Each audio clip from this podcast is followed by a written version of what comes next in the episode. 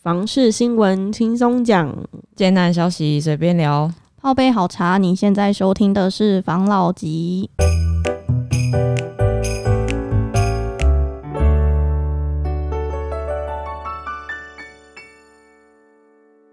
关心你的房事幸福，我是房老吉，我是大院子，我是茶汤会，我是五十岚。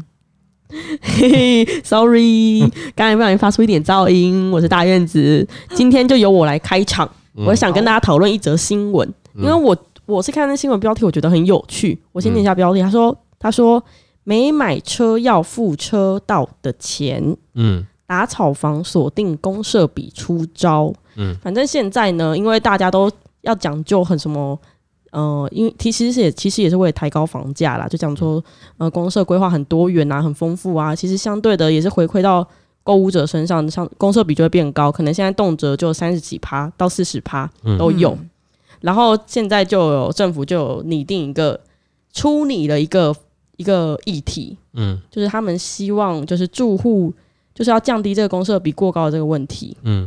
即纵使住户不买停车位，购屋时也要负担停车场公设，所以内政部它营营建署拟定调整公设计算的方式，嗯、未来公位未来车位公设不会被灌成大公设，嗯，最快下个立院会期会修正，嗯，那这个这个意思其实就是就是只要你没有买车位，对，那它这个公设比就不记录在你的公设比里面。嗯嗯，但是它有一个反面的，就另外一个反向，就是这些多余出来的公设比会回馈到有买车位、有买车位的那些人去均分这个公设比。嗯，也就是没有买的人，他房价会比较降低；有买的人会升高很多。嗯，其实我觉得这个修法这样，我个人觉得很奇怪。那如果有个人跟你讲说，那没关系，因为我身体很好，所以我都不要搭电梯，我都走楼梯的。嗯，那那干那到底电梯要算谁的？好，那有个我都坐，我都坐电梯啊，我没有要走楼梯啊。那、嗯、那楼梯要算谁的？我觉得这有点奇怪，因为以停车位来讲，因为他现在可能是一开始讲，但是就是一开始还在提这个草案嘛。嗯，但是你看啊，譬如说以停车位来讲啊，就是一般大楼来讲，它有法定停车空间，法定停车空间是。它是没有产权的，就是跟你买哪一户，你就是你就是会持有一户法定停车空间。嗯，嗯，那还有奖励停车空间，奖励停车空间就是说你可能买的，然后呃，你有你有有政府的奖励啦，嗯，哦，所以你有多的停车空间，那个是有产权的。然后或者是你增设的停车空间，就是你自己建商自己在多盖的停车空间，那也是会有产权的。嗯，那如果说你像法定停车空间，你要等于是你把它变成不是大公的话，你等于是取取消喽。那取消到底，到底你一个大楼你要盖多少停车场？你到底要盖不盖？那你就没有规定啊？那会不会造成额外的停车问题？嗯，对不对？那就周遭就停的乱七八糟啊，就有可能啊。嗯，然后再来就是另外一个，就是我怎么知道？那以后你这个搞建商，他就是没有你没有买车位，那我们就不卖，我们的产品不卖，我们就一定得搭车位。对不对？你他就是要这样卖啊，那他也没有违法啊，是的。那你的法令是公布说你可以选择不要车位，那要建商愿意给你啊。他如果他那那个我不卖你啊，不卖你又不能硬要，所以买卖东西是这样子嘛。我你买你跟我买葱，我就是不卖你不行哦，你懂我意思吗？我可以不卖你啊。然后再来就是另外一个就是，假设这个法令真的实施了，那所有的公社变成它是有私有产权的了，那我就看地段喽。如果以北市来讲。看我停车位超好租的好不好？我停车位比比上面的房子还好租啊！如果我是投资客，以后我专炒作停车位呢？哎，你要买房子好，哎，你多买六个车位，那剩下多的五个车位哈，我跟你买。嗯，我我我持有，我来持有。那如果我今天是我私人自己持有的，我自己持有的，好，那我是不是可以租给外面的人停车？可以，对不对？而且那个，你譬如说车道，那个是，哎，我有付比较多啊，啊，我付了以后，我拿来租人可以吗？啊，如果你要跟我讲不行，那奇怪，那这不是我自己私有产权吗？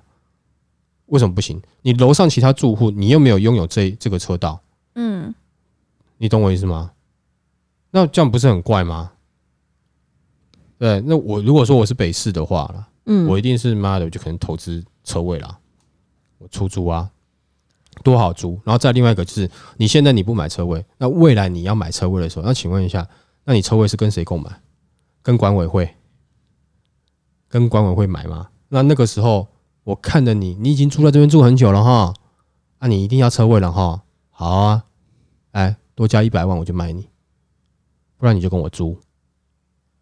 那不就是变相另外一种炒作吗？嗯，那那你能你你能叫人家买了车位以后，他要卖的时候，他他不能卖贵吗？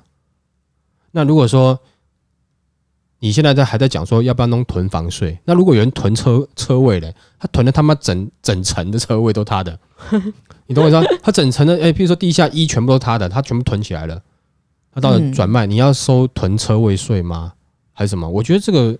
这个反应我目前，因为他可能还是刚刚开始，我个人觉得这个这个实行上会会有一些困难，而且你怎么知道你后面会不会买车位？你后面要买车位，就你哦很贵哦，跟你房价一样贵，因为被人家灌了两百万上去。嗯，他这个真的超奇怪的，很奇怪啊！我是有看到另外一个新闻，他说，就专家说他觉得应该要分离计价，资讯透明。他就说公社公社的资讯非常不透明，就是目前在。台湾的房市，对，但是台湾国情又采单品计价，嗯、然后他就觉得折中方式可以采那个分离计价，资讯透明。因为目前的法令只有规定建案公社要有楼梯、安全梯，没有规定公社比例多少，嗯，所以他觉得公社不应该完全不算钱，嗯，例如一个车位要卖多少，剩下就发挥市场机制，让消费者自己选择。对啊，我觉得这比较比较正常。而且你看啊，其实上次我们不是小学堂有讲到公社吗？嗯、那公社比为什么现在？你以前二十几趴，然后现在要到三十几趴，三现在你到三十六、三十四、三十六了嘛？那为什么？其实都是法规的问题啊。比如说，你多少住户就要多少逃生梯，逃生梯必须要你知道多少 size，然后里面不能不能太窄嘛，然后又不能堆堆堆什么，然后不能堆杂物。对，然后你一层如果楼层多少，你就必须要有多少的电梯等等，就是你有规定很多的东西进去，所以这个因为是符合法规，所以公设比才会变高嘛。你又盖以前那种传统的那种建筑，怎么可能会有公设比？嗯，不，不是没有公设比，有公设比，那公设比都很低啊，对不对？就是两边都是房子，然后中间就是一只楼梯加一只电梯，嗯，哦，挤得要死，也没有大厅什么的都没有啊。都不会有啊，对啊，以前房子都没有大厅，嗯，就有刚才就就是你刚才说的那个、嗯、那个话题的延续，就有一个人他说，在这些东西呢，就是公设比提高，他跟你有一样的意见的、嗯、的想法。他说，在都市计划的设计过程中，嗯，有一些因为政府的要求，一些建物被要求退缩太多，或是开放空间比例太高，嗯，楼梯要拉高，梯厅电梯的面积要有一定的一定的比例，嗯，那这些会。算进免计容积当中，但是还是要由住户来负担。嗯，所以他说建议各县市政府要核实检讨的开放空间退缩等规定，以免未来建案公设比过高。嗯，对啊。可是问题是，政府会做这些事情吗？没有啦。政府能省事就省事吧。是啊，你说这样讲好吗？你 真的讲实在话，真的是大部分呃。如果我今天我是公务员，我不要说公务员怎么样。如果我自己是公务员，我也一样啊。嗯，我我我多做了什么啊？不就是这样子吗？所以我就是把事情最好是简单化，让我好做就好啦。嗯，对不对？一定是这样子嘛。谁会去每次去研究哦？你这块地哈，我觉得怎么样？嗯，可以修正。那你现在等于是每个东西都是个案了，每一块土地都是个案，嗯，所以他都要下去研究。嗯，而且那个研究还会牵扯到另外一个，就是。这个研究的人，他就有很极大的权利了。那是不是又会有其他的弊案发生？然后，那我们就是不是招待一下啦，然后请他吃个饭啊，送个礼啊，给这个来审核的人。嗯，对，这个会的确是会造成行政上面有很大的问题跟困难。没错。但是现也因为这样子，现在法令是全部都是统一的状况，所以你会看到有些哇，那土地真的那明明就不是很大，但是你要你要加那么多东西进去，所以你那个单品价格很高啊。没错，那就真的是有时候真的是没有什么办法了。所以大家有时候，譬如说在讲 房价贵，要负得负负担很多，好像不是属于你自己的东西。其实那很多东西是法令规定的。我跟你讲啦，你就想一件事情啊，建商如果哈，他就是水泥墙盖盖盖四个墙给你哈，上面给你一个天花板，下面给个地板，他就可以卖钱，他就这样卖的啦。嗯，他一定这样子啊，他就是买回土地，妈帮你盖四面墙，盖个天花板，盖个地地板。就卖你，他最喜欢啦。那为什么要增加那么多的公社等等的？哦，那或是说什么逃生梯堆有没有？你真的以为每个建商真的都是？佛心来着，都是都是符合法规啦。我还听说，就是有那种建筑师事务所里面啊，嗯、可能就是他们的建筑师的负责的范围都不一样。嗯、有一个有专门送造的，对，然后专门规划室内的，对，然后专门设计外观的，对，就明明就是都是建筑师，可是却有这么多的分工，就是因为台湾的法规跟法令，嗯，很吹毛求疵，嗯嗯。对，我们有认识很有蛮多的建筑师，他是完全不会画建筑图的，嗯，他只懂法令。他就是帮忙送照，他知道哎、欸，这样子送会过，所以他是负责不画图，他只做，只他帮你看，对啊，帮你送照啊，他帮你看那个对不对？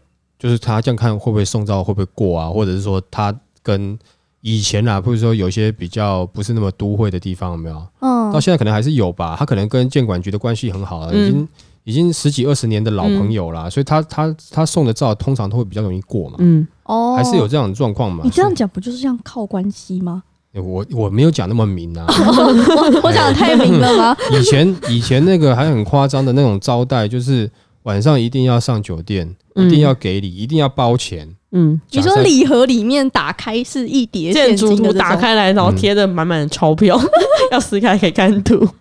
对啊，就是真的就是就是就是收受这种，嗯，对不对？哈，就是这种回扣嘛。嗯，就讲实在话，就是违法的啦。以前有蛮多这种的啦，嗯，但是现在有没有，我们就不好说嘛。没错，就是呃，可能还是看看个人啦。那以前听说的都是我，就是我刚入行以前的老一辈，还蛮多，真的是这样子的啦。嗯，但是现在有的退休的退休啦，都都都不见了，就这样。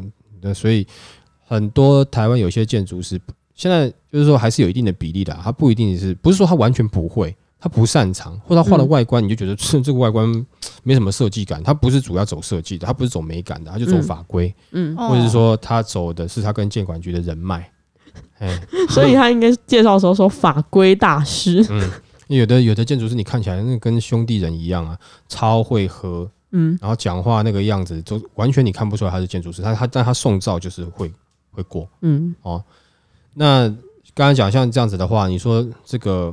公设比这么高，嗯，那这也是政府规定的出来规定出来的啊。那你有规定这个大楼有法定的停车空间，那你现在又要把这个变成是个，变成说它是要有产权吗？嗯，那你没有一定要买，那那那建商干嘛要盖那个法定空间出来？对啊，你懂我意思吗？你而且你这样子啊，你说你不要，那那建商就变很简单嘛。我跟你讲哈，我们这边是这样子的，你买一户送一个车位，我把钱全部关在房子就好啦。那我不要车位，不要送的那个车位可以退钱啊？没办法退哦，你车位是没有钱的哦。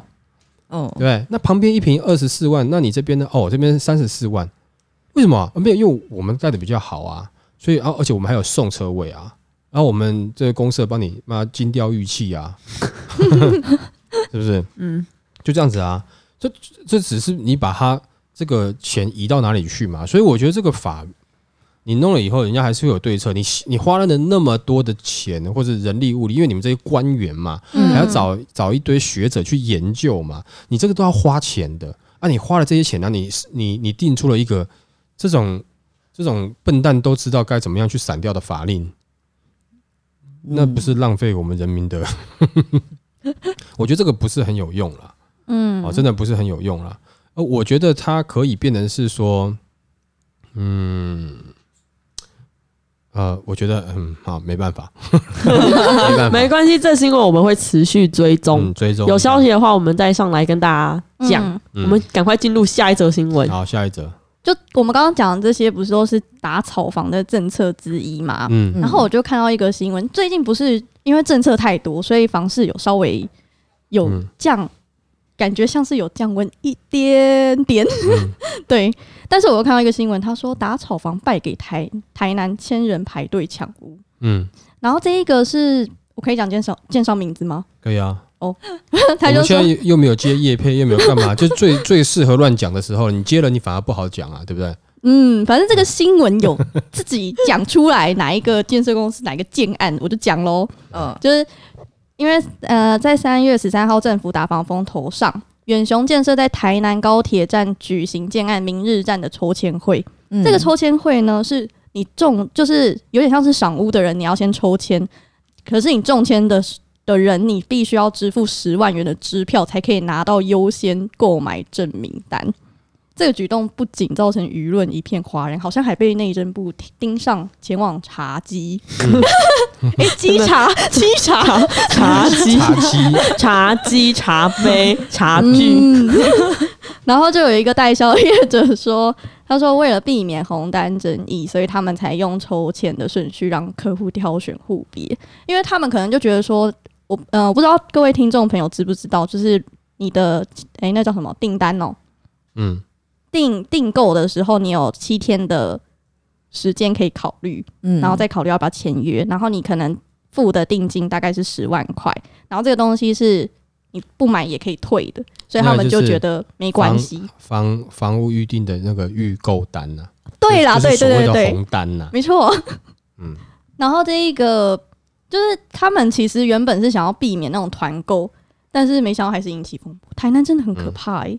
嗯。嗯就是我觉得，你觉得他这样子有没有？其实我觉得其实没有违法啦。哦。就是说，因为你看嘛，我举例啊，譬如说我今天我是个幼稚园好了，嗯，然后我是那种高档幼稚园，那那父母亲要来读的，你第一个还要身家调查，而且你也是要付钱才有进，你要付个钱，对不对？买个机会进去抽签啊，他是抽签都还要先付钱才能进去抽签呢。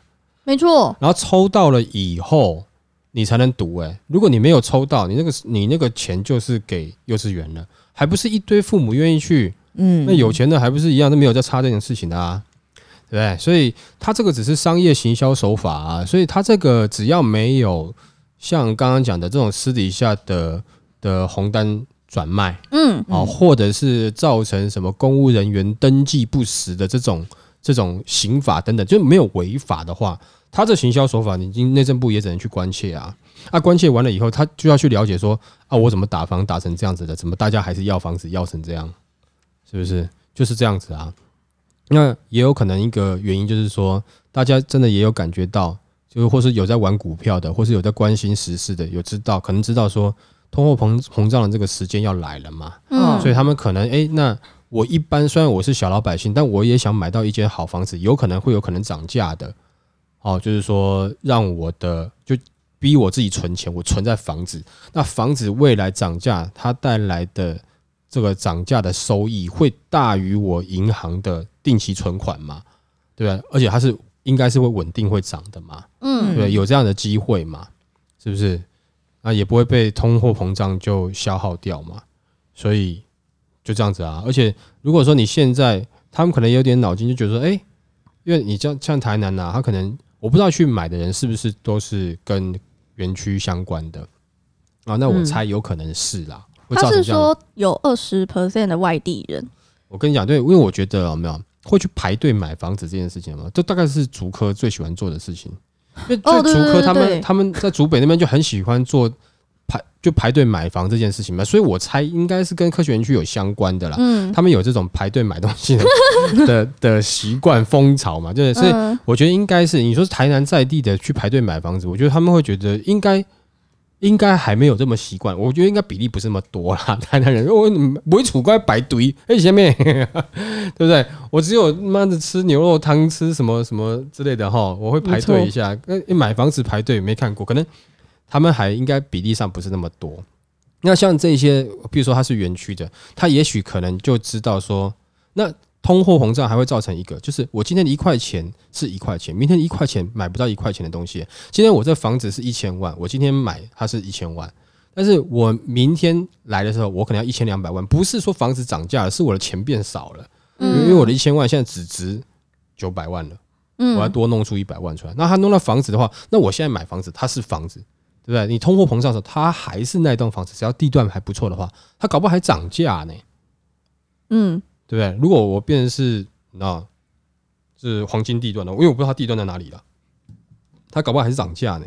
嗯，所以他可能会有这样，就是这样子的思维去看这个房子，他所以他愿意去，而且再来就是，他也觉得好啊，那没关系啊，反正大家都要排，我买了嘛，那我买了之后，我再卖。我缴税就好了啊，没有差嘛，我缴税嘛，嗯，我看好嘛，我看好这个东西会让我多赚个三百万，三百万你政府要要四十五趴，接近一半嘛，那没关系，那就跟你对分呐、啊，等于是你就跟我一起炒作，反正景气好，OK 了，大家来赚嘛，对不对？哦，反正你法令你就赶快定下来，你不要在那边吼拖拖拉拉，爱定不定的，你就赶快定下来。你定下来之后有没有？就很简单，你政府现在就跟我讲说，你就是用强的嘛，你起码跟我讲，你爱分一半就对了啦。啊，好啦好啦好啦，你看多少倍？我多好，那没关系，我就是就买了，我我转卖，我赚了分你一半嘛。嗯，不就是这样子吗？这样听起来是不是最大赢家政府啊？